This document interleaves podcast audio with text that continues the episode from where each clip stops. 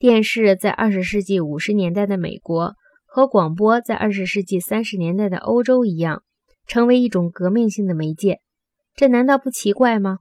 广播这种媒介在二十年代和三十年代复活了欧洲精神里的部落网络和血亲网络，可它在英美未能产生这样的影响。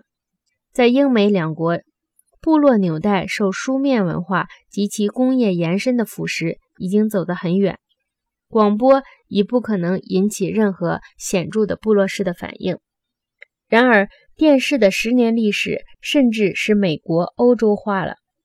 美国人对空间关系和人际关系的情感业已变化，这就是证明。美国人对舞蹈、造型艺术和建筑艺术产生了新的感受力，对小汽车、瓶装书、雕塑式发型。和镶边时装的效果产生了新的要求，对烹饪和饮酒的复杂效果的新的关注就更不用说了。尽管如此，说电视将会使英美重新部落化也会引起误解。广播的作用对回响的言语和记忆的世界产生的影响是歇斯底里的。不过，电视确实使英美两国容易受广播的影响。电视出现以前。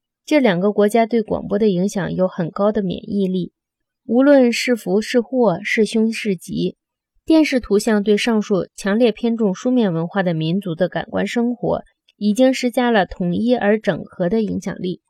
若干世纪以来，这些民族缺少的正是这些力量。研究这些媒介时，不匆忙对其进行价值判断是明智之举，因为它们的效果是不能分离开来的。